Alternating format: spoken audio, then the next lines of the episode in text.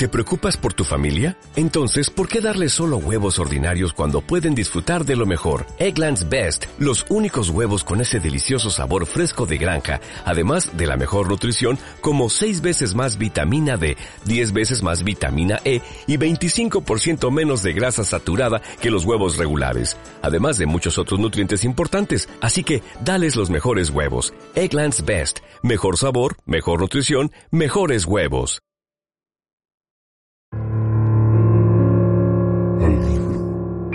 Secretos.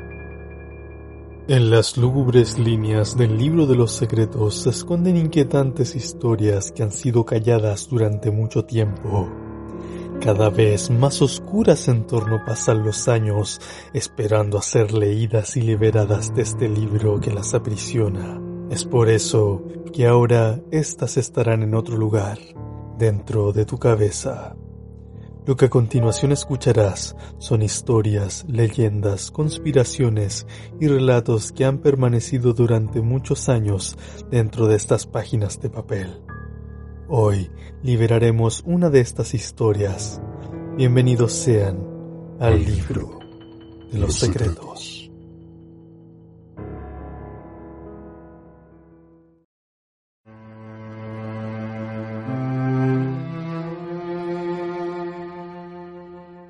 Muy bienvenidos sean amigos al libro Los Secretos, un capítulo más ya aquí en su libro, donde cada semana revelamos un capítulo misterioso. Agradecemos a nuestra audiencia por estos casi seis meses que ya tenemos juntos, eh, finalizando el año ya. Eh, agradecemos a todos los que nos han brindado su apoyo a través de las redes sociales. También agradecemos a los que nos escuchan a través de Spotify y recordamos a la gente que nos escucha desde Spotify que eh, nos siga y que nos comparta también, nos recomiende con sus amigos si es que les gusta y les interesa todo lo que hablamos en este podcast. También hoy estamos con un invitado especial. Eh, él es de Twitch y de YouTube. Él es Camilo de Pasos de Elefante. ¿Cómo estás Camilo? ¿Cómo te encuentras? Hola Daniel, todo súper. Muchas gracias igual por la invitación. Quería agradecerte antes de poder iniciar este, este podcast. La verdad me gusta mucho hablar. Eh, y hace rato no hacía un podcast. Yo tengo un podcast más de vida, más de quién soy, pero hace rato ya no, no grabo para el podcast. Entonces creo que está bien, está chévere poder hablar nuevamente y más de, esto, de estos temas que también me gustan bastante. Y, y la verdad, van bien, van bien. Me gustan, me gustan. Entonces, igual, muchísimas gracias por invitarme. De nada, pues, amigo Camilo. Bueno, como siempre tenemos dos secciones. Eh, la sección número uno vamos a hablar de la ciudad del dios mono, o ciudad blanca también se le llama. Y en la sección número dos vamos a hablar de los intraterrestres, o mejor dicho, de si la Tierra es hueca, la teoría de la Tierra hueca. Es más, más global el tema. antes de empezar con la sección número uno, también vamos a mandarle un abrazo a Arsen. Sabemos que hoy está muy ocupado eh, anoche le surgió una emergencia, así que no pudo grabar hoy con nosotros, pero siempre lo tenemos aquí en el corazón. Ah, siempre lo tenemos acá. En el alma. claro, en el alma. Así que un abrazo para Arsen. Bueno, eh, vamos a empezar con la sección número uno, que sería la ciudad perdida de el dios mono. Se le conoce así porque uno de los de las personas que vio esta ciudad eh, vio supuestamente una estatua gigante de un mono y él le puso la ciudad del dios mono.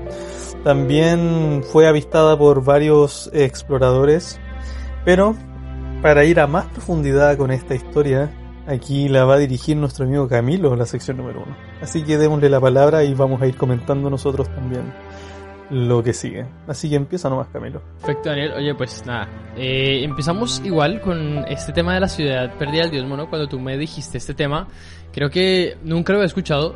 Creo que nunca había escuchado sobre este tema en específico. A mí me gusta, me gusta lo paranormal, pero no es algo así que yo esté investigando constantemente, sino cada vez que hay algo diferente lo investigo y está bien. Entonces cuando tú me hablaste de la ciudad perdida del dios mono, o sea, yo lo pregunté en Twitch y nadie sabía. Creo que dos personas lo habían escuchado, pero no era eh, esto mismo de lo que íbamos a hablar. Entonces, eh, desarrollé un poco el tema, ¿sí? Investigué eh, quizás no tan a profundidad, quizás en temas generales, y eso es de lo que vamos a hablar el día de hoy, entonces eh, sí agradecería tu apoyo, tu apoyo en, todo. Listo, entonces bueno, hablamos de la ciudad perdida del dios mono, eh, empezamos diciendo que es una leyenda de la que quizá varios guionistas se basaron para hacer la película de King Kong, ¿sabes? Porque como que muchas personas conocen King Kong, de hecho yo no he visto King Kong, eh, me imagino que soy de las pocas personas que no he visto King Kong. y, dicen que eh, se trata de un mono gigante que cuida como una civilización o unas tierras. Bien. Y que de ahí no pueden pasar unas personas. Entonces, algo así es la historia de la ciudad perdida o la ciudad blanca de la que hablan en esta historia. ¿Vale? Eh, esta leyenda es. O sea, nace eh, en todo el tema de la conquista incluso, ¿sí? Y eh, su sitio, en donde se, el sitio donde se encuentra esta ciudad perdida o esta ciudad blanca es en la selva hondureña, ¿vale? Entonces, te voy a contar un poco de lo que escribí y dice... Eh, existe una leyenda muy particular y quizá muy cercana a, la, a varios, en la cual relataba que existía una civilización en medio de la selva hondureña, de la cual no se tenía conocimiento, ¿sí? No se tenía conocimientos porque nadie la conquistó eh, o nadie la vio aparte de la civilización que, se encontraba allí, aparte de la civilización que vivía allí. Las, diferentes civilizaciones relataban que existía un mono gigante del cual se decía que podría ser el dios de dicha civilización. A la ciudad perdida la llamaban la ciudad blanca o la ciudad del dios mono. La ciudad blanca porque los edificios que estaban allí eran blancos tanto que parecían marfil. Todo esto eh, fue como la primera hipótesis que salió, como que salió a la luz, sí. Eso fue en la época de la conquista, en la época en la que los españoles llegaron como a conquistar todo el territorio latinoamericano o, americano, sí, latinoamericano. Em, y en algún momento llegaron a eh, Honduras, pero empezaron a decir muchas cosas sobre este lugar, que ya lo vamos a ir desarrollando después, ¿vale? Esa era la primera, como la primera hipótesis que, que decían sobre la ciudad perdida del dios mono. Ahora, muchos exploradores españoles intentaron llegar a la ciudad del dios mono, pero no lograron hacerlo ya que decían que la presencia de este gran gorila no dejaba que ellos se acercaban porque causaba mucho miedo. Además, los habitantes de esta ciudad pusieron mucha resistencia, que fue lo que hizo que los españoles no pudiesen conquistarlo. O por lo menos, esa era como la teoría, ¿no? Eh, la teoría de los conquistadores fue que cuando intentaron ingresar a esta civilización, el dios mono o este gran simio, gorila o... Eh, no me acuerdo de la palabra.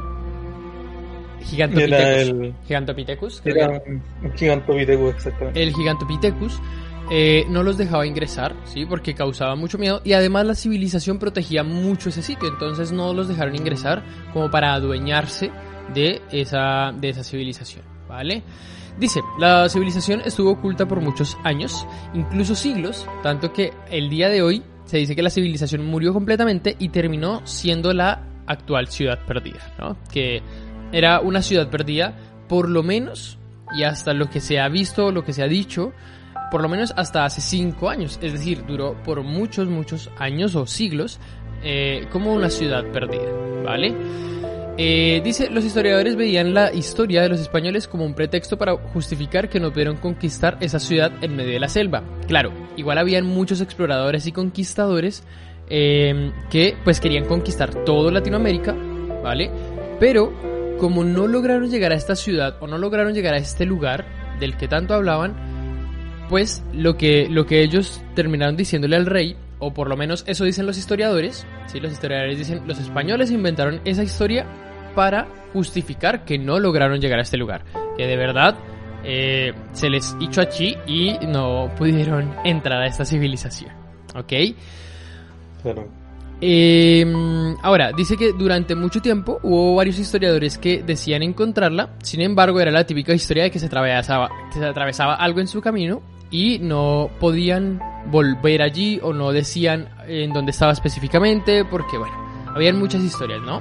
Aquí viene ya un poco la, parte más em, específica como de estas historias de los exploradores, que es primero, hace cinco años apenas encontró este lugar, que lo encontró Nat Geo, hablaremos de eso un poco más, más adelante.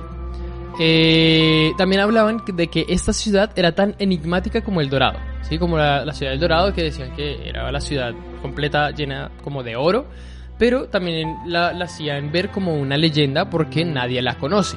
Entonces decían que la ciudad del dios mono es tan enigmática o tan, tan ficticia, o sea, podría llegar a ser tan, como tan ficticia supuestamente, eh, de acuerdo a que pues nadie conocía esta ciudad y la ciudad de oro tampoco la conocía nadie, ¿no? La, la tierra de oro. Eso.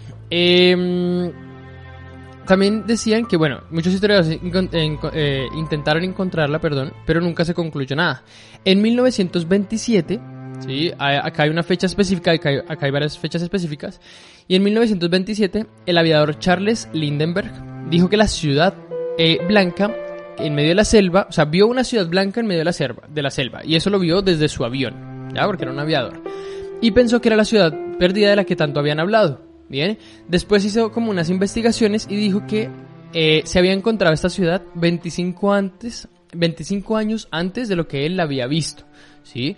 Eh, hablaban también de unas personas que salieron como en búsqueda entre dos ríos de algo que se les había perdido y llegaron a esta ciudad y que ellos fueron los primeros que la encontraron y después la encontró el aviador, ¿sí? Hasta ahí, no ahondé mucho en esa, en esa parte específica, ¿sí? Simplemente la vieron y ya está.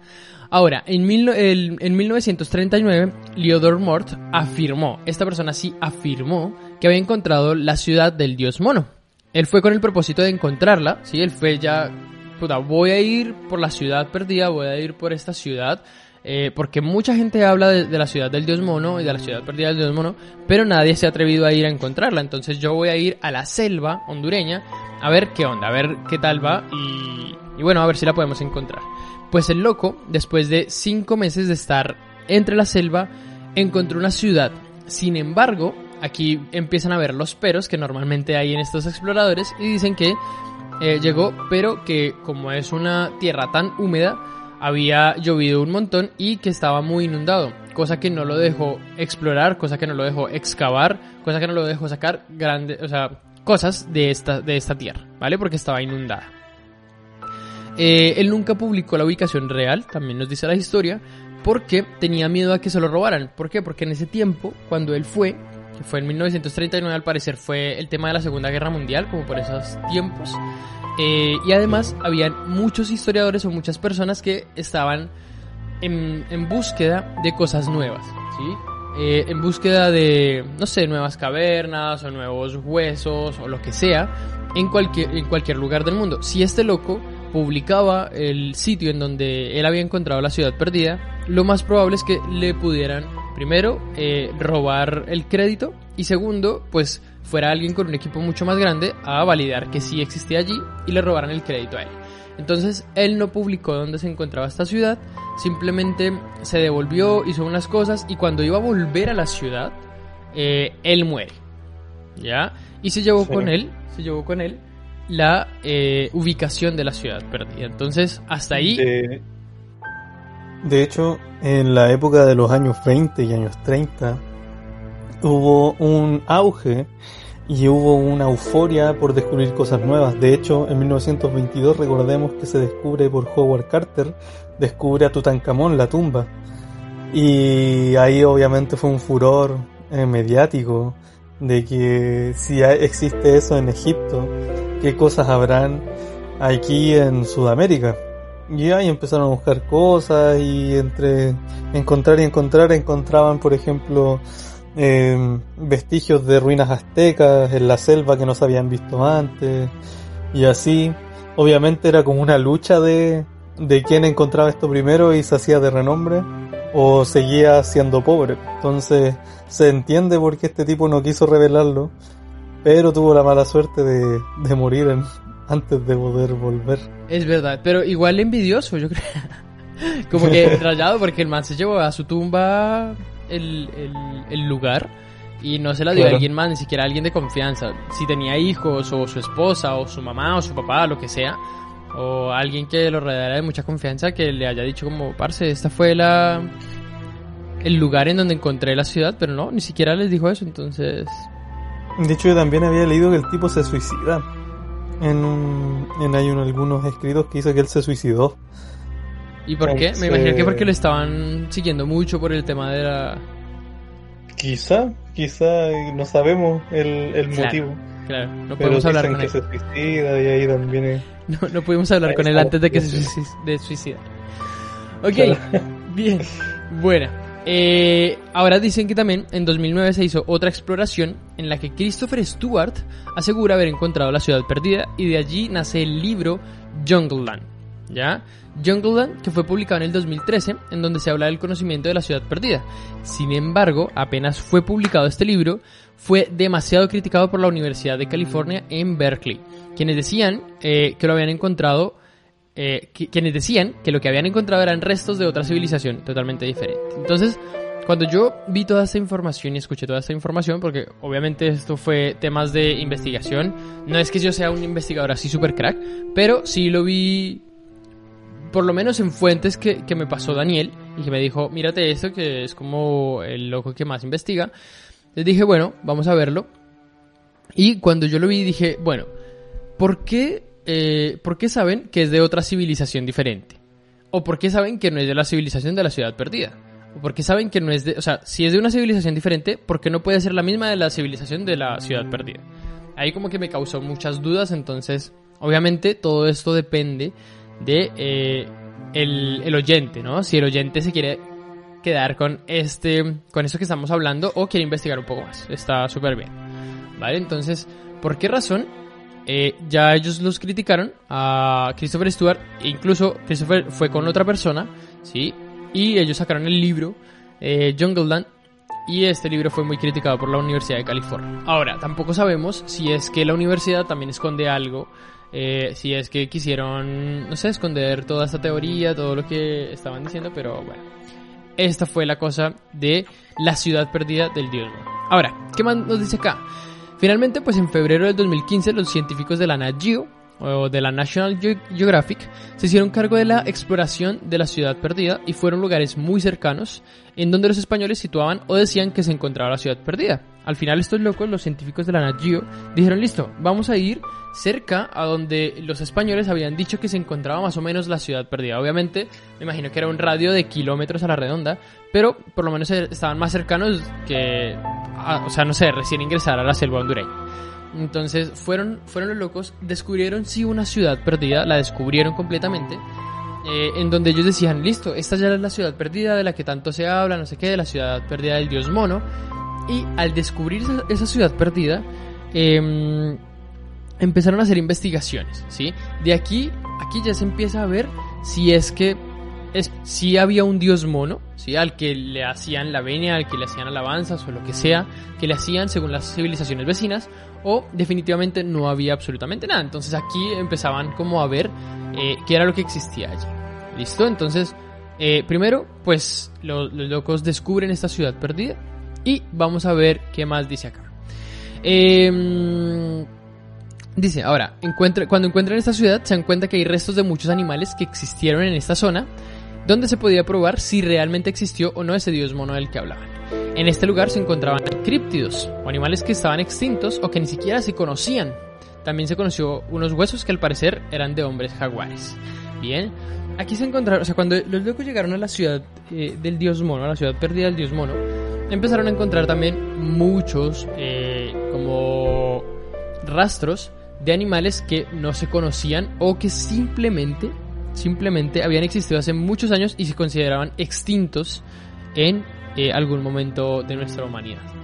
¿Por qué estaban allí? No lo sabemos. De hecho, yo en ese momento en Twitch yo me pregunté, oiga, ¿será que, no sé, habrá alguien, un ser superior o un ser diferente a nosotros, que habrá quitado los animales de, de nuestra visual para protegerlos y los habrá enviado a esa tierra?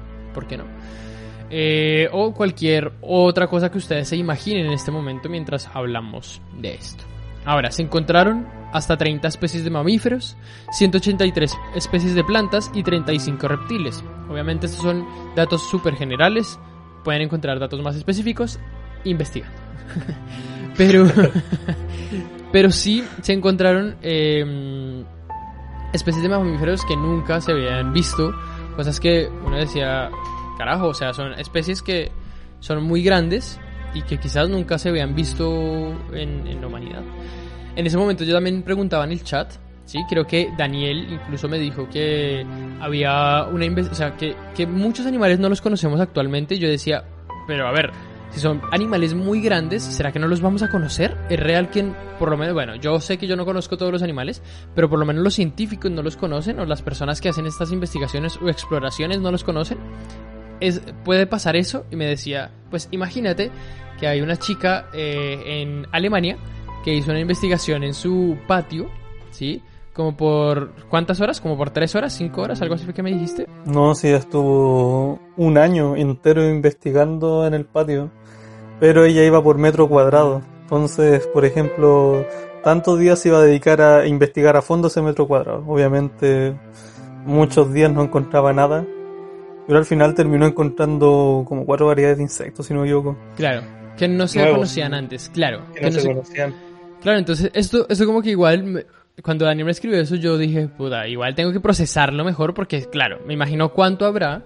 Eh, si en la ciudad la, chica se encontró eso, imagínate en la selva. En la selva que casi nadie conoce la selva completa, solamente las civilizaciones e incluso las civilizaciones conocen su territorio.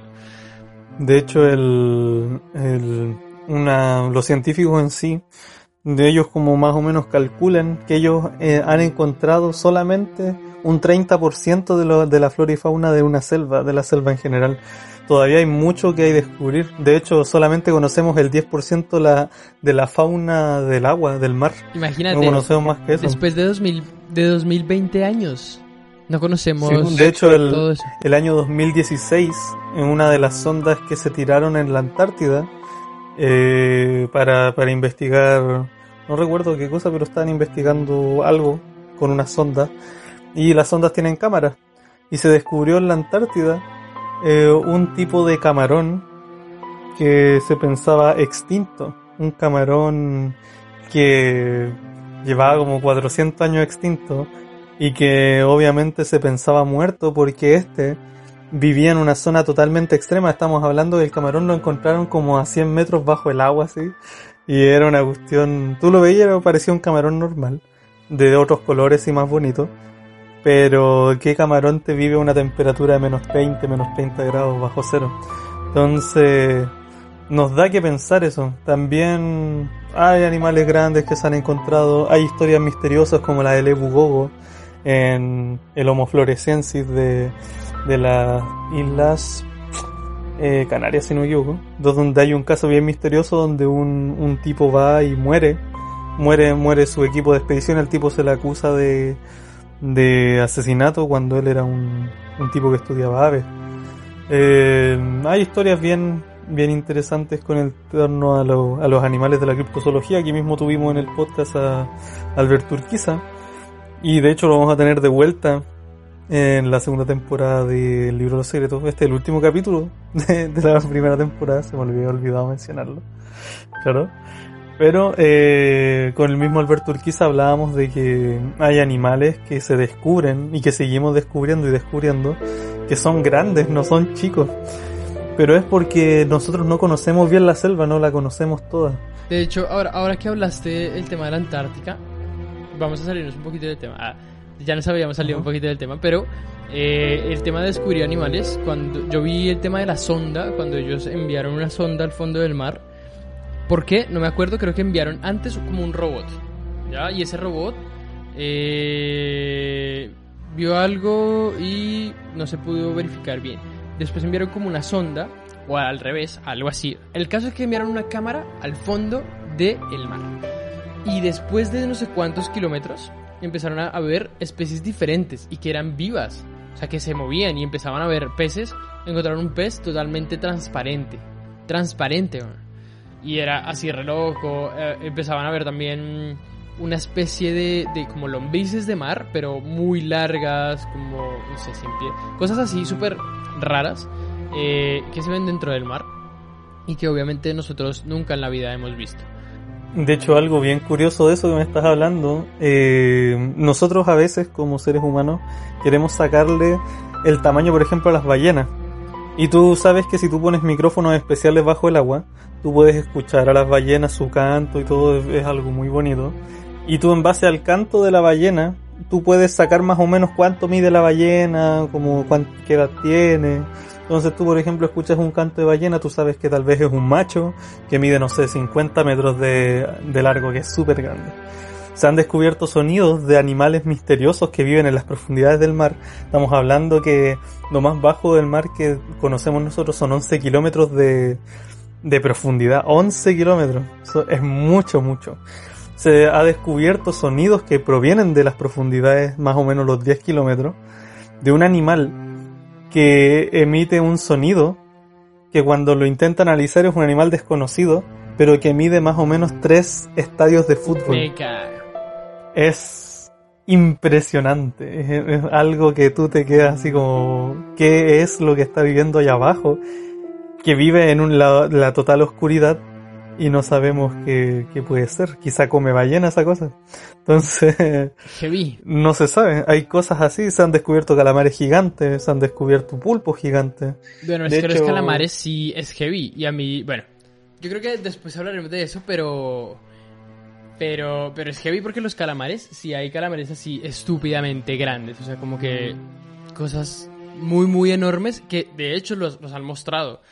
Y son, no sé, son muy largos, son muy largos. Entonces, ¿qué hay en el fondo que no conocemos? ¿Existirán las sirenas? Eso es otro, otro misterio. Puede ser, puede ser. Entonces, hay muchas cosas misteriosas que, que uno le quedan así como dando vueltas y, decir, y pensar que no es nada paranormal lo que estamos hablando, son cosas misteriosas pero en el mundo científico. Claro, claro. Entonces, es súper, súper complejo ese mundo. Eh, por ejemplo, cuando hablamos de nosotros del chupacabra también, llegó a un punto el chupacabra de ser algo científico aquí en Chile. De que la gente... Habían muestras de pelo, habían huellas, habían... Incluso se encontró un esqueleto. Y... Son cosas inexplicables para los científicos. Siguen siendo Claro. cosas misteriosas. Claro, igual heavy. O sea, si ustedes quieren seguir escuchando esta, este tipo de historias y más investigaciones sobre esto, no se vayan del libro de los secretos, que pues van a seguir publicando. Igual, esta primera temporada se acaba en este capítulo, pero van a seguir publicando más capítulos en el podcast. Y también creo que vamos a hacer algo por ahí en Twitch, ¿no? Entonces, Sí, ahí vamos a estar colaborando también un día a la semana en Twitch. Pasos de Elefante vamos a estar. Y vamos a intentar hacer un canal de Twitch del Libro de los Secretos para todos nuestros oyentes. Continuando ya con la, con la ciudad del dios mono, nos fuimos un poco del tema. Me recuerda mucho la historia, no sé si tú has escuchado la historia del padre Crespi, no. la colección del padre Crespi. Busca ahora mientras yo te estoy hablando de la el padre Crespi. Era un padre que él vivió en Ecuador y el tipo él trataba muy bien a los indígenas cuando todavía existía más o menos la discriminación. Los indígenas como agradecimiento a- con el padre le empezaron a traer objetos de una ciudad que para ellos era sagrada. El tipo tenía una colección gigante de objetos que la tenía en una, en una parte de la iglesia, donde estaba guardada bajo llave. Una vez muere el padre, se pierde la mitad de los de, lo- de las cosas. Un un día llegó la policía, los sacó y no se sabe hasta dónde quedaron. Pero según la, la gente que contaba ahí, los indígenas, dicen que para llegar a esa ciudad tú tenías que sumergirte bajo un lago, tenías que bucear un rato, y luego tú salías por entre medio de una caverna, era todo un, un proceso. Pero ellos hablaban de una civilización. Eh, Pero eso podría ser parte de, Perdido de los intraterrestres, ¿no? Eso es lo que, lo que vamos a hablar en el segundo Deja- déjame terminar la idea entonces de eh, la ciudad perdida del dios mono. Y es que cuando encontraron esta ciudad, los científicos de Nat Geo, en- que era el punto en donde íbamos, cuando en- encuentran esta ciudad, eh, se dieron cuenta, ¿sí? Que los animales que existían en esta zona los miraban de una forma rara o extraña. Y decían, como, estos locos nunca los hemos visto. O sea, como a seres humanos nunca los hemos visto. Entonces los empezaban a mirar. Cosa que no es normal en un animal. Cuando un animal ve a un ser humano, lo que hace, lo primero que hace es correr o atacarlo o hacer algo parecido.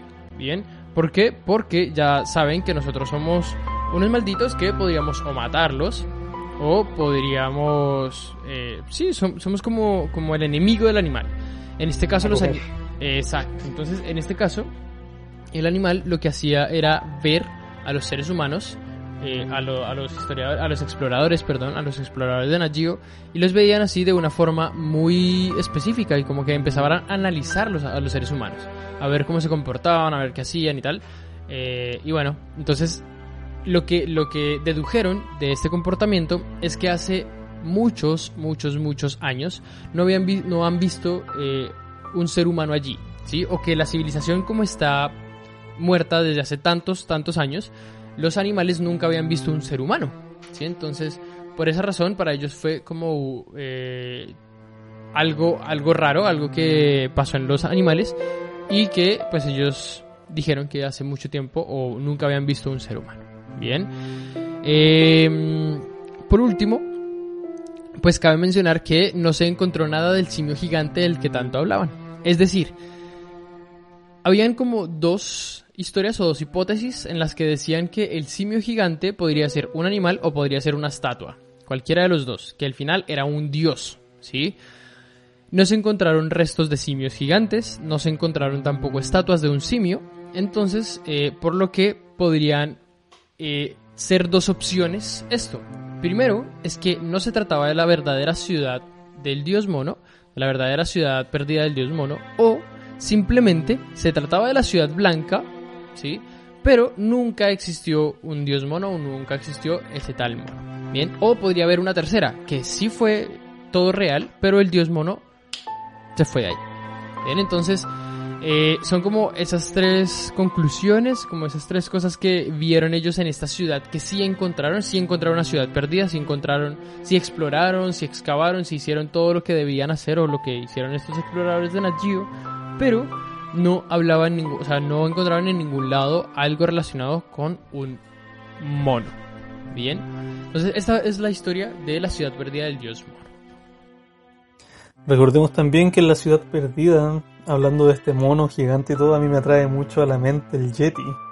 O el Sasquatch, o pie grande, como le quieran decir. Claro, ese, cuando... estábamos en Twitch, como que igual yo, yo te preguntaba si era el mismo, o sea, si, si se asemejaba como al no sé qué hombre de las nieves, al no sé qué nombre de las nieves, que, tan, que no sé si acá en Chile es muy conocido, al abominable hombre de las nieves. De hecho, ahí en Chile existe un, un relato del, del hombre de las nieves de Rengo, el, el, el Yeti de Rengo.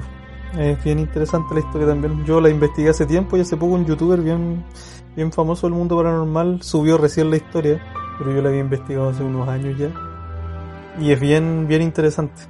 Pero claro, eh, para mí también estos homínidos, o estos monos, son, son unos seres muy inteligentes. Imagínate que los gorilas si tú vas a la selva es difícil encontrarte con gorilas. Aunque ahí está lleno de, gorilas, tú no te vas a encontrar con gorilas porque los gorilas saben esconderse, saben, no les gusta al ser humano. Son, son animales que les gusta estar como con su familia y protegerla y ojalá esconderse y lo última instancia pelear. Entonces, si me imagino que ellos vieron humanos que se están acercando tal vez a la civilización, quizás se escondieron. Son muy inteligentes los, estos primates, aunque sean primates gigantes. También me hace recordar el paso de Adlov, esta, este tema. Pero llevándolo a, eso, llevándolo a eso a animales como muy inteligentes y que podrían pues tener un conocimiento mayor a un animal promedio. Eh, también yo creo que hace sentido o tiene alguna relación con el chupacabras, que ustedes hablaban mucho en el podcast de chupacabras, que podría ser un animal muy inteligente, eh, que cuando veía otro cuando veía un ser humano, como que se empezaba a caminar en cuatro patas, pero que igual se escondía muy bien y sabía cómo hacer sus cosas y cosas así. Y esos super saltos que da. De hecho, hay historias que no contamos en el podcast del chupacabra, como la del, del tipo que manejaba un camión, un camionero aquí en la carretera, y el tipo iba andando, y de repente en medio del camino él ve que salta algo y que se para y él frenó del susto y ve este ser que lo, me, lo mira a, a los ojos y el ser lo intenta atacar, pero obviamente estaba el, el vidrio y la puerta y todo. Y al final el, el, ser sigue saltando y se va. Pero él decía que los saltos eran de 7-8 metros de cada salto. Entonces el tipo queda impresionado y nunca más quiso hacer un turno de noche. Entonces hay historias así bien, bien interesantes. De hecho, a mí me gustaría, como te dije la otra vez en el, en el directo, invitarte a algún, algún tourcito, o si es que un tour, una investigación en terreno, nosotros dos. Sería bien interesante. Obviamente ahí tú lleves tu linterna, tus cosas con las que te sientas seguro. Un arma. Pero, pero sí, para mí no, a mí me gusta la investigación de terreno. Sí, a mí también me gustaría, pero me da mucho miedo. O sea, me da mucho miedo saber qué puedo encontrar o saber que eh, voy con alguien que me podría hacer daño. Claro, ahí está la cosa. No, pero a mí, a mí sí me da miedo, o sea... Estar listo en caso de cualquier cosa. Ahora sí voy a conocer el abominable hombre de- del bosque. Claro. Eso me hizo acordar un chiste, pero ya bueno. Estaría, Ah. estaría bueno, pero igual, de verdad, me da mucho miedo eh, temas físicos, ¿sabes? Porque eh, le tengo mucho miedo al dolor físico. De cosa de, Ajá. no sé, partirme un brazo o algo así. Y yo sé que un animal obviamente me va a poder hacer algo más heavy. Me da miedo eso, de verdad me da mucho miedo eso. Pero bueno, yo creo que estaría bien, estaría bien. Se podría. Realmente no, no pasa mucho eso. Cuando ya ocurre en una investigación paranormal, cuando ya ocurre de ataques físicos, es porque más un, un ente demoníaco que un animal. El chupacabra, generalmente, si nosotros fuéramos a investigar algún lugar donde haya atacado recientemente o algo así, es muy probable que no veamos nada. así como que vayamos y al final lo más interesante del video serían como las historias que se cuentan, ¿no? Pero, pero es muy, muy probable que no se vea nada. Entonces no hay de qué preocuparse mucho en las investigaciones. Generalmente lo que se ve en YouTube de gente que va a explorar y ve algo, se sienten cosas, ruido, se ven sombras, eso generalmente no es así. El- la investigación paranormal es muy raro que pase cosas así. Pero eh, sí tal vez se escucha una psicofonía o se escucha algún ruidito. Pero en, en YouTube hay veces que se exageran demasiado las cosas, como que bueno, así, como películas. Siento que jugar con eso es como... no es tan bueno jugar con eso. Eso es lo que pienso yo. Que si uno se mete, eh, es saber meterse a eso. No solamente Sí, como a jugar, pero- a jugar a ser el explorador, sino como meterse bien. Exactamente. Sí, sí, sí, exactamente. Bueno, ya eh, ir concluyendo con la sección número uno, muy interesante el tema que nos trajo Camilo hoy en día. Eh, nada, qué decir, ustedes si quieren seguir investigando, sigan investigando de la ciudad blanca, como les dijimos, tal vez la ciudad que encontraron fue la ciudad eh, blanca real o tal vez es otra civilización totalmente nueva. Eh, nos vamos a ir a una pequeña pausa comercial y ya volvemos con la sección número 2.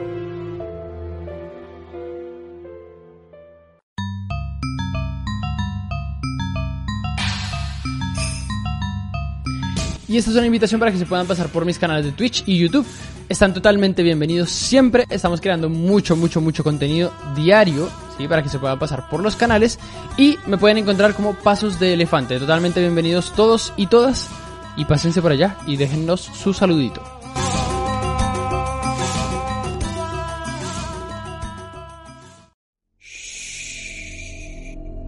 Apaga la luz. Enciende las velas. Abramos el libro y que salgan las leyendas.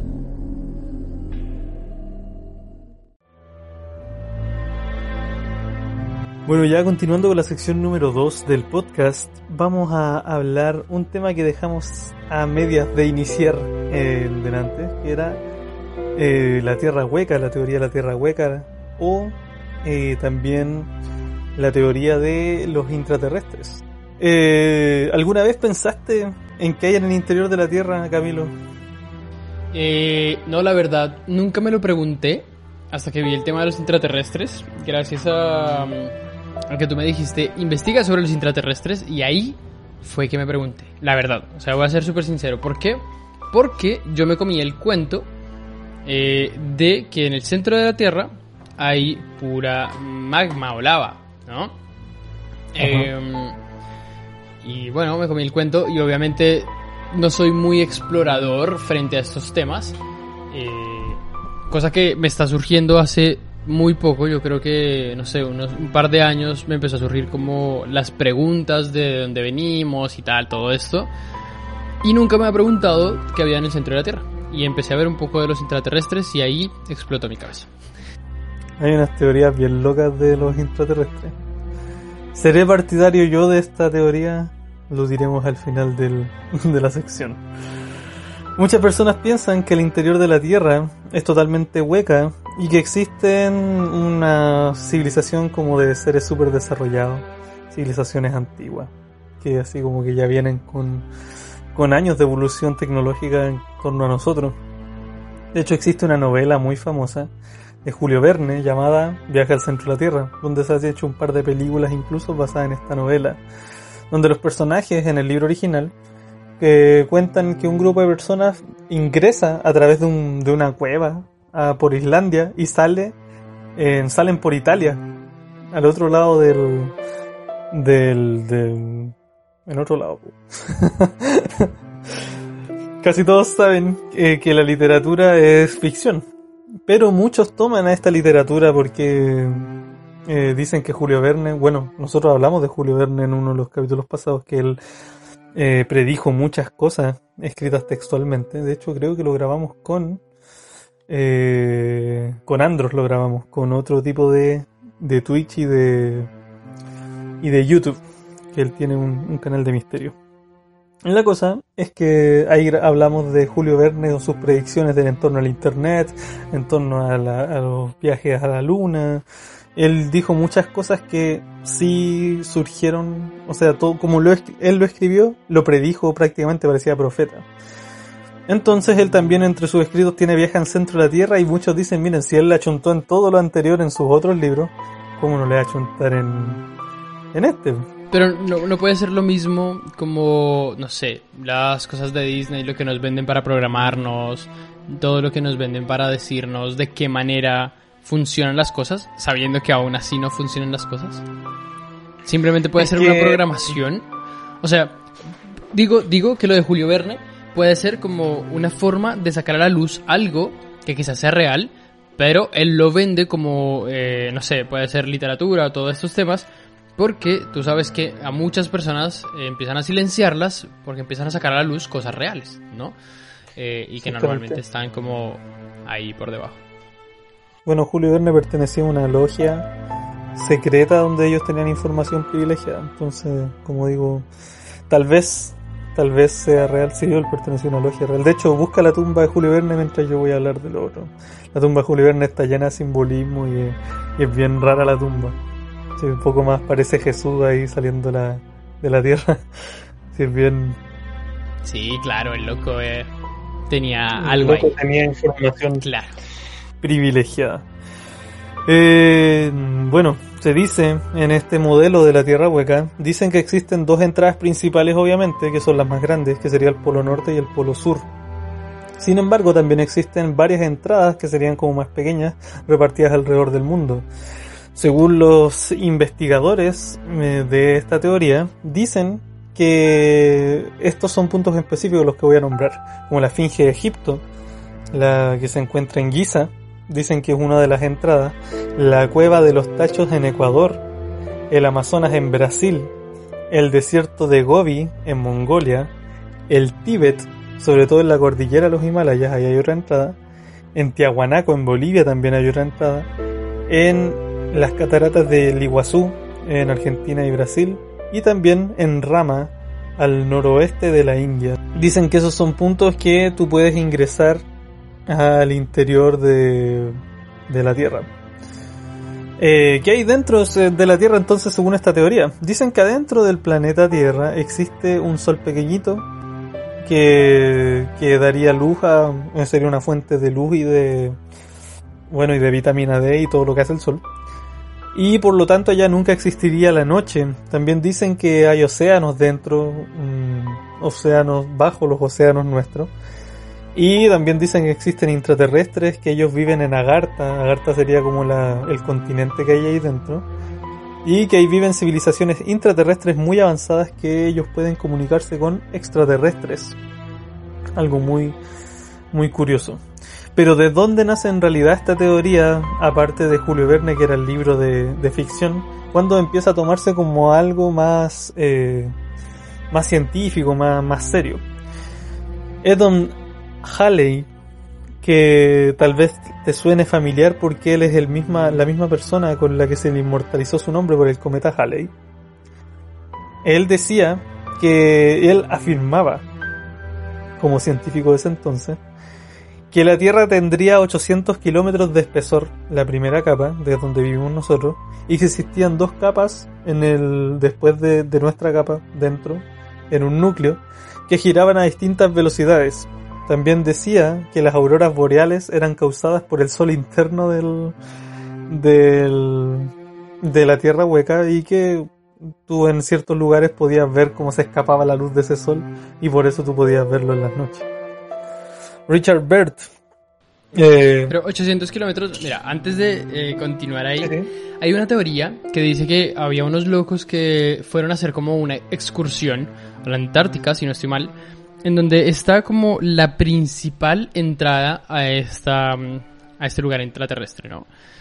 Y ahí se destruye un poco eh, alguna de las dos teorías. O sea, la de los locos eh, que, fueron a... O sea, para mí, obviamente, se destruye. Pero los locos que fueron de excursión o la de los 800 kilómetros de primera capa. ¿Por qué? Resulta que estos locos, cuando fueron a hacer la excursión, vieron como una gran entrada, o sea, un gran hoyo, eh, como en la mitad de la Antártica, algo así, ¿sí? Que, eh, de hecho, muchas personas o muchos exploradores dicen que en toda la mitad o en todo el polo existe la entrada a esta, a, bueno, a, la tierra interna, ¿no? Cuando estos locos fueron llegando allí, dijeron que eh, vieron una gran cantidad como de, de luz saliendo de ese hoyo. Y adicional a eso, cuando fueron acercándose, fue haciéndose un poco más y más caluroso. Que fue muy raro para ellos porque dijeron en la Antártica algo caluroso, que raro. Entonces se acercaron cada vez más y empezaron como a descender a un lugar. Cuando ellos empiezan a descender a ese lugar, ven una especie de mar, ¿sí? Una especie de mar diferente al mar que pues se conoce en la Antártica, no y ven una, eh, mucha vegetación, muchos lugares así muy bonitos, o sea, como un lugar muy, sí, con mucha vegetación y con un mar al lado, como una playa, algo así. Eh, y obviamente había mucho, mucho calor.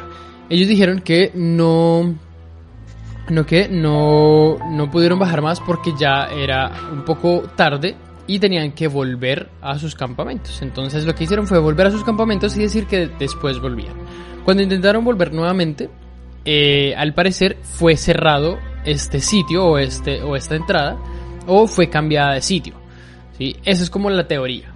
¿ya? Eh, que ahí yo digo, bueno, si, fueron 800, si son 800 kilómetros de capa, Sí, 800 kilómetros dijiste, ¿cierto?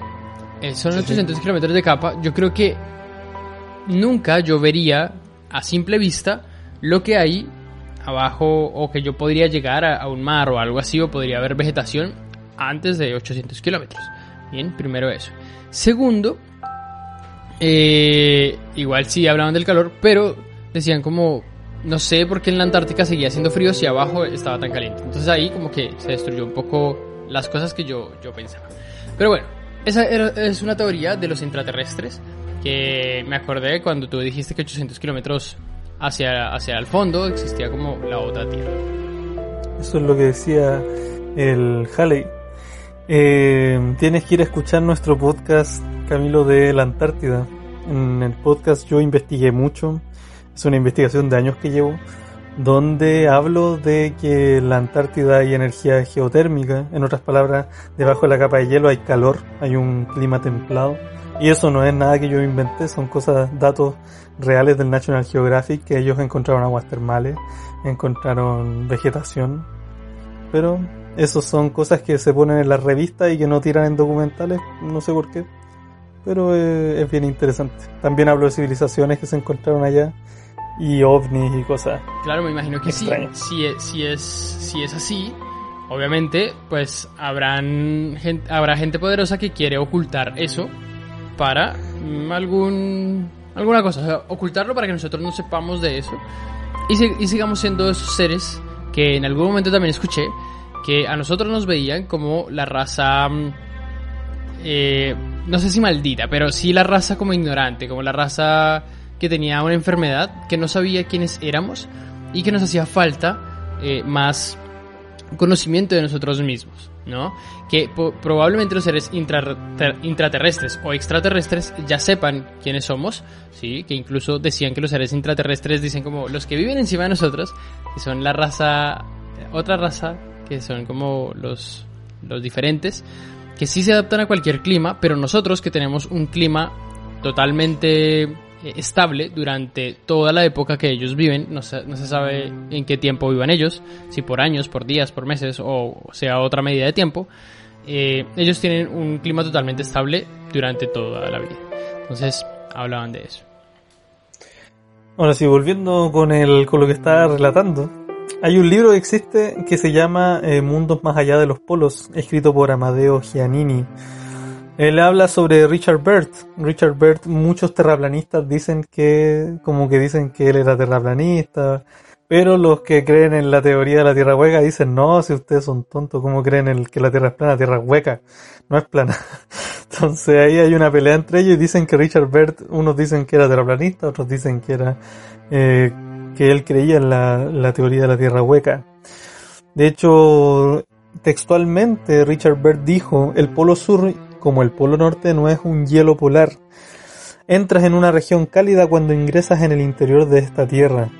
Eso lo escribe eh, Bert, pero lo escribe muchos años antes de que de que se descubriera, como te digo, por el mismo National Geographic que lo que lo descubrió.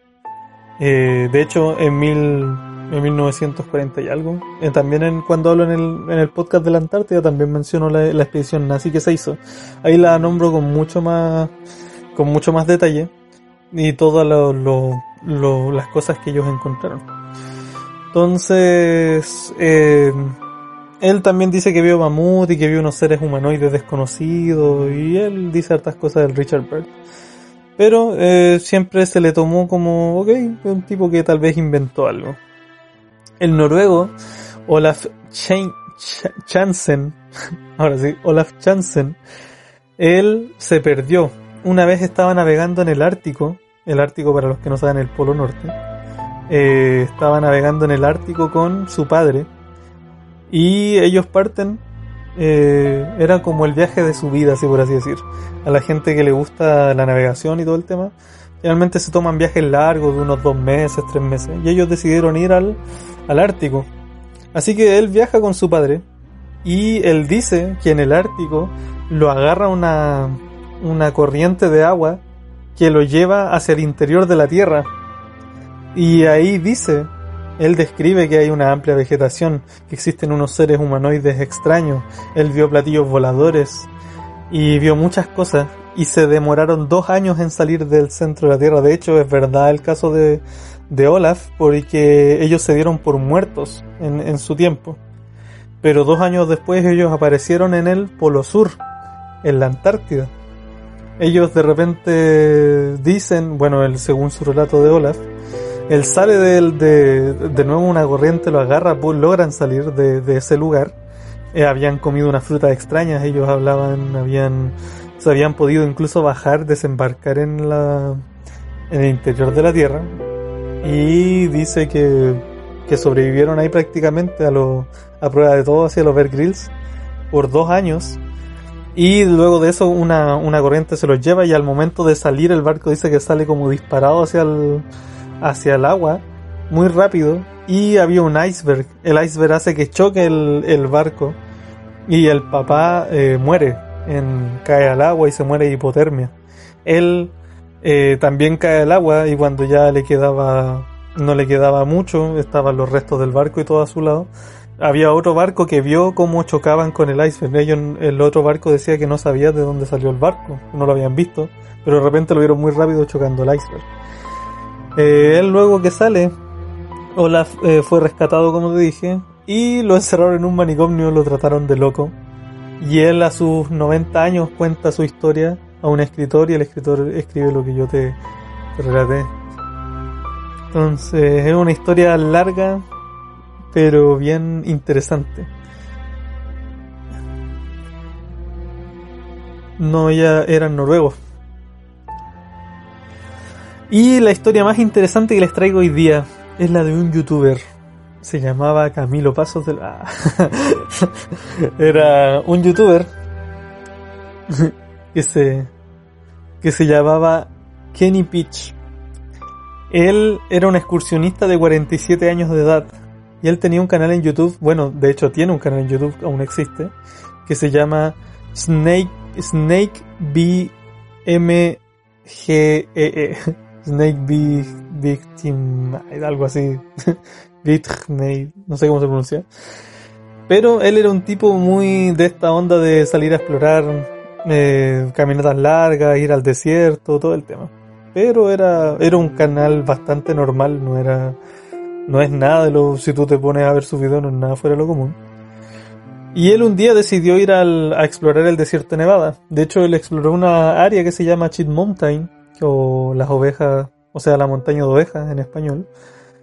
Y este lugar era como la prueba de fuego para los excursionistas, era como que como que para el, escalador subir el Everest, así, o subir, no sé, el, monte más alto de Sudamérica, si es que vives acá. Porque para ellos allá el, este lugar, el Chin Mountain, era un lugar donde había muchos excursionistas van y si no vas bien preparado te mueres por deshidratación o te pierdes. Es un tema bien, bien complejo. Eh, aunque él solamente parecería una víctima más de, de, este, de lo que pasó. El 17 de octubre del año 2014 él grabó un video muy misterioso eh, en torno a este, esta expedición que él hizo. En el video tú puedes ver cómo él camina por la por la por el desierto, tú él ve ahí se encuentra con un animalito, creo que se encuentra con una cascabel y empieza a jugar con la cascabel. Él era de esa onda. Y eh, él dice en el mismo video, él comenta que él una vez eh, vio una cueva que tenía una forma de M y que a él le daba miedo esa cueva. De hecho, en un comentario del mismo video, si ustedes lo pueden buscar, él escribe en inglés obviamente, pero lo traduje, y él ponía lo siguiente, esto no es nada, buzo. Soy un explorador de largas distancias. Una vez, durante mis excursiones, cerca de la base de la Fuerza Aérea de Nellis, encontré una caverna. La entrada tenía una forma de M mayúscula. Cada vez que, que consigo una caverna, me gusta entrar. Pero cuando empecé a hacer lo propio dentro de esta caverna, todo mi cuerpo empezó a vibrar. Mientras más cerca estaba de la boca de esta, mucho más severa se volvía la vibración en todo mi cuerpo. Me asusté y me apresuré a marcharme de allí. Fue una de las cosas más raras que me han pasado. Luego en otro comentario más abajo él pone lo siguiente. Eh, animado por sus seguidores, obviamente, que le empezaron a comentar, oye, pero deberías volver, graba toda la experiencia, todo el tema. Y él pone, no, punto. A mí me gusta explorar solitario las montañas que la mayoría de las personas no se atreverían a ir. He estado dentro de cavernas, de más cavernas de las que puedo contar. Juego con serpientes cascabeles por diversión. Pero esta cueva en particular era como ninguna otra cosa que haya visto en mi vida. Alguna vez iré de vuelta, pero esta vez llevaré un arma conmigo, ya que la primera vez todo lo que tuve era un solamente un cuchillo. Entonces el tipo, ahí entre tantos comentarios, todos apoyándola que vaya, que vaya. A veces la, la audiencia a, a, uno como youtuber, a uno como, no sé, como investigador, a veces te incitan, te incitan a hacer cosas, los challenges típicos. Y el tipo aceptó. Las semanas pasaron, él siguió subiendo videos después de ese que te comenté. Y eran videos normales. Y el 10 de noviembre del año 2015, él empacó sus cosas y fue en busca de esta caverna eh, que quería mostrarle a su audiencia. Y nunca más apareció el tipo, desapareció. La policía, con ayuda de los comentarios y del video que habíamos hablado, eh, fueron en busca del desierto, más o menos por la ubicación del video intentaron guiarse y en el desierto encontraron su teléfono abandonado fuera de una mina.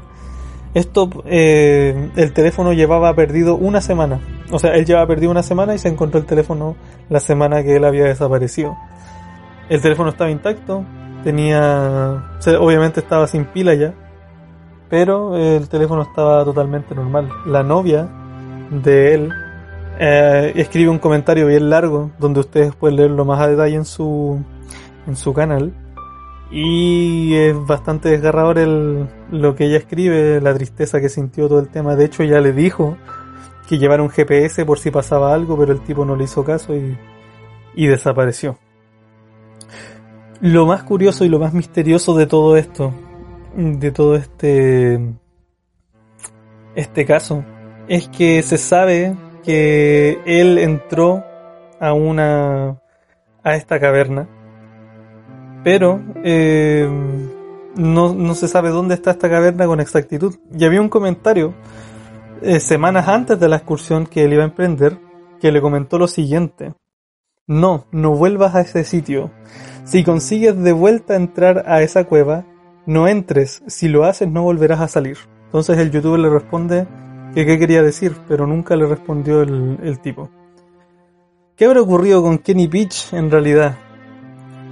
Eh, ¿Se lo habrá tragado a la Tierra y habrá ido al centro de la Tierra?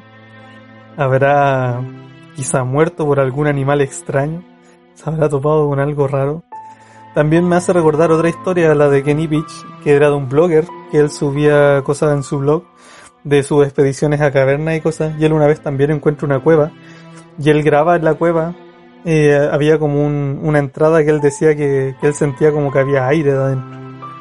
Entonces él empezó a picar, a picar para, para poderse ver hacia, si se abría la abertura y él dice que mientras picaba vio a alguien que pasa por al otro lado de la cueva, un ser.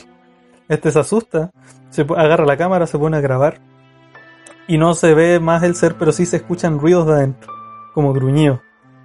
Entonces él dice, ahí hay un animal, tal vez voy a descubrir un animal nuevo.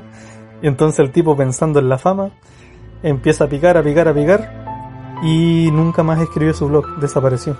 Lo único que se encontró en la cueva, él también, fue su cámara, se encontraron todo su equipo, pero él no estaba. Como que él hubiera desaparecido, simplemente no habían rastros de sangre, no había nada. Extrañísimo. Entonces, ¿qué le habrán pasado a estas personas realmente? Es un misterio que queda para nosotros como como del otro lado de la orilla, por así decir, donde nosotros investigamos nomás, no sabemos qué realmente pasó o qué realmente qué cosas pasan en nuestro mundo. Eh, no sé qué opinas tú, Camilo. Bueno, yo eh, frente al tema intraterrestre, yo creo que, bueno, frente, frente a las historias, no, no quiero opinar mucho, porque tendría yo que conocer un poco más para poder opinar, o sea, tendría yo que conocer un poco más acerca de la vida de estos dos exploradores para poder opinar acerca de algo como esto, ¿sí? Porque igual no conozco cómo eran, no conozco si hacían chistes o no, porque probablemente eh, sea algo que ellos dijeron como ya me voy a ir de YouTube o me voy a ir del blog y eh, me voy a despedir de esta manera para que toda la gente quede como en incógnita. ¿ya? Puede ser eso o pudo ser que, no sé, eh, les haya pasado realmente. Entonces no puedo opinar, no, no voy a opinar sobre eso porque... ¿Por qué no? Pero en el tema intraterrestre, eh, yo sí quedé muy choqueado cuando empecé a, ver temas de estos, porque, claro, yo, yo, decía, y es que a uno le venden historias o le venden cosas desde el colegio que uno se cree y uno dice, sí, es así. Pero ya después cuando empiezan a ver personas que, que sacan cosas a la luz totalmente diferentes a lo que uno le vendieron, ahí es cuando uno les dice, ustedes están locos. Pues claro, porque a uno ya lo programan desde pequeño. Pero siento yo y creo, podría creer, que sí eh, podría haber una tierra al interior de nuestra tierra, eh, algún, una civilización al interior de nuestra tierra, y que quizás si son seres muy cracks, muy pro, que eh, hayan desarrollado toda una manera de vivir totalmente diferente a la de nosotros y que quizás se alimenten de cosas que nosotros tenemos o hacemos. ¿Sí? Porque incluso hasta llegó a haber una teoría en la que decían que ellos se alimentaban de nuestra energía. Entonces no se sabe. También había una historia un poco corta, la voy a contar un poco corta, acerca de dos seres verdes que salieron en eh, como en un cultivo en España. Eh, son dos seres, dos niños que salieron, de hecho este video lo vi. Ah, sí. Eh, dos niños que salieron como, bueno, en un lugar de España. Y los del pueblo, los de la ciudad, los vieron y fue muy raro porque eran dos niños, un niño y una niña totalmente verdes, eh, en los cuales pues eh, se veían cosas totalmente diferentes a una persona normal. Cuando ellos salen, supuestamente salen de la tierra, como que emergen de la tierra de alguna manera, y eh, empezaron como a hacer investigaciones sobre estos niños y la niña muere como en los próximos días. ¿Por qué? Porque no se pudo adaptar a nuestros climas, a nuestros cambios de climas, no se pudo adaptar a nuestra comida porque eh, cualquier cosa que le ofrecían ella no lo comía. Y eh, cualquier otra cosa, cualquier otra costumbre que nosotros teníamos, al parecer los niños no tenían esas costumbres. El niño sí logró adaptarse, bueno, la niña no se logró adaptar y murió eh, por todos estos temas de, sí, de adaptamiento. Y el niño logró adaptarse y empezó a desarrollar pues varios temas, entre esos su idioma lo desarrolló y logró hablar español. El niño contaba que en su país, o eh, de donde él era, no de su país, sino de donde él era, de su tierra, eh, no conocían muchas cosas que habían en este, en este mundo. Hablaba de cosas muy parecidas a las habichuelas y a las zanahorias, pero de resto no habían cosas muy conocidas acá. Entonces se adaptó y no sé qué, pero igual después de un tiempo, por causas de que él no, no logró adaptar su, y, su organismo al, al mundo de nosotros, murió también. Cuando le hicieron una investigación al niño, eh, físicamente, o, o sí, una investigación física, lograron detectar que él no tenía un pulmón, creo que era un pulmón o un riñón, no recuerdo. Siempre me confundo con esos. Pero solamente tenía uno de los dos, ¿vale? Creo que era un pulmón. Creo que era un pulmón. Entonces, el, eh, ese pulmón que tenía estaba muy desarrollado y muy grande, ¿sí? Eh, y así vivía su cuerpo. Entonces, si era una, una persona pues diferente a nosotros, un ser extraño, que finalmente terminó muriendo porque pues no se logró adaptar después de unos meses o unos años, si no estoy mal. Esa es la historia. de de- hecho, esos niños nunca cambiaron de color tampoco en el tiempo que estuvieron. Tengo entendido que el niño logró cambiar de color después de que, o sea, lo que decía la historia y el video que vi, el niño logró cambiar de color porque eh, empezó a comer, o sea, se adaptó a nosotros, entonces empezó a comer cosas diferentes y como que su color fue ya mejorando, mejorando entre comillas porque se fue adaptando al color de nosotros, a los seres amarillos. Ah. Pero Claro. eh, la niña sí murió verde. Entonces, bueno, así fue. Y eso fue lo que tengo entendido. Obviamente, pues cada uno sabrá. Bueno, ¿qué es lo que opino yo de, de toda esta teoría? Eh, yo no creo en la teoría de la, de la Tierra hueca. Yo para mí es físicamente imposible que, que exista esto, ya que no existe primero evidencia científica real tangible. Eh, también sería físicamente imposible por el tema de la gravedad. No pueden existir dos soles en el tema, existiría una gravedad totalmente eh, distinta. No podría haber gravedad en el centro de la Tierra, o si existiría la gravedad, aquí arriba estaríamos, pero mal, con un sol dentro. Entonces, pero sí creo que hay civilizaciones o que hay animales extraños o cosas raras dentro de cavernas bien profundas. No digo al que al centro de la Tierra, así como a esos miles de kilómetros para abajo, pero sí creo que si tú te metes a una caverna X o que hay cavernas que conectan con otras cavernas alrededor del- de la Tierra, yo creo que eso sí existe, pero no en sí un centro de la Tierra con como con el sol y todo el tema, claro. Yo creo que tal vez sí hay civil- alguna civilización por ahí escondida dentro de, de alguna caverna gigante, pero no, no creo que haya exista un, una civilización. Si hay más historias, de hecho, con, con, con estas cosas, de hecho, en el, con Rix, cuando grabamos, del Grimorio de Rix, Él hablaba de, lo, de estos draconianos, que eran como unos dragones que salían de cuevas eh, y que los, los asociábamos con los reptilianos. Entonces, son historias antiguas que hay. De hecho, recordé ahora mientras hablamos de Rix que hablé con él ya para que nosotros tres hagamos una colaboración también en tu Twitch. Así que ya, ya está conversado. Después de enero, sí. O sea, en enero podemos hacerlo. Pero por ahora está ocupado. Entonces, eh, yo, como te dije, no creo en esta teoría. No la veo sustentable. Pero sí creo, por ejemplo, en la Antártida debajo hay algo raro. Sí creo que, que en, cuevas de lugares del mundo hay cosas raras. Porque si no, no podría explicar hartas cosas, desapariciones misteriosas en cavernas. Y hay, o esto mismo, el padre Crepi, como te decía. Ese padre que hablaban de los indígenas, cómo tenían que entrar a esa civilización, que tenían que sumergirse bajo el agua, tenían que salir una caverna, era todo un tema para llegar a esa civilización pero ellos mismos decían que la civilización estaba dentro de una cueva gigante iluminada.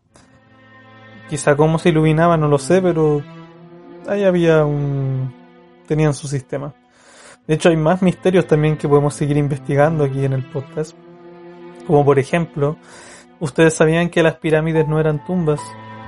Son, no se sabe para qué eran las pirámides actualmente. Se decía que eran tumbas, pero la, las tumbas en realidad se encuentran en el Valle de los Reyes. No existe ningún cadáver que se haya encontrado dentro de una, de una pirámide. No existe la cámara, no existe la cámara mortuoria. Y lo otro bien curioso de la pirámide es que cómo iluminaban la pirámide en su tiempo. Porque todos decían ya, se metían con antorcha y todo, pero no hay rastros de zinc, no hay rastros de, de fuego. Iluminaban con algo externo. No se sabe lo que era. Entonces, hay veces que nosotros como pensando por civilizaciones antiguas las vemos como más tontas, pero se han descubierto pilas hechas antiguas que podrían producir luz. Entonces, en Arabia, por ejemplo, se han descubierto cosas. Entonces, nosotros aún queda mucho que investigar de civilizaciones, de cosas misteriosas, desapariciones, animales de la criptozoología. Aún nos queda mucho todavía por investigar aquí en el libro Los Secretos. Y le damos gracias, como dije, a todos los oyentes que nos han estado siguiendo durante este tiempo. Eh, este ya es el final de la primera temporada. Lo que no significa que va a haber un descanso, sino que la segunda temporada vamos a subir una imagen nueva, vamos a renovar imágenes en el podcast. Y vamos a seguir con invitados también. Vamos a estar de nuevo con Pasos de Elefante, yo creo, con Camilo, en algún futuro. Y como les dijimos, nos vamos a estar colaborando como el libro Los Secretos en el Twitch de Pasos de Elefante. Vamos a estar un día a la semana ahí hablando eh, en conjunto con ustedes. Vamos a decirles el día por a través de redes sociales, pronto se dirá. Pero vamos a estar ahí con ustedes interactuando, pueden hacerme preguntas, mm, se pueden hacer hartas cosas por, por directo. Ahí puedo contar más experiencias mías con exorcismos, con los duendes, con, no sé, fantasmas, psicofonías. Tengo historias para todo. Lo que no tengo tantas historias son de ufología. A mí no me ha pasado muchas cosas, pero sí he leído y he visto muchas, muchas cosas de la ufología. Así que muchas gracias también Camilo por estar con nosotros acompañándonos aquí en el libro Los Secretos. Te agradecemos por estar aquí y dirigiendo una sección. Daniel, pues todo un gusto, igual, que bacano, muchas gracias a ti por invitarme. Y para lo que necesites, ya sabes que puedes contar conmigo. Y nada, estaría encantado de volver a este podcast porque estuvo bueno, estuvo bueno, me gustó, me gustó investigar sobre este tema. Sí, sí, sí, es entretenido investigar ahí en el podcast. Bueno, como les dije, Camilo no era un investigador paranormal, es un, un chico que me cae bien nomás. Y y como que hubo química entre los dos, así que perfecto, ahí nos reímos harto cada vez que hablamos.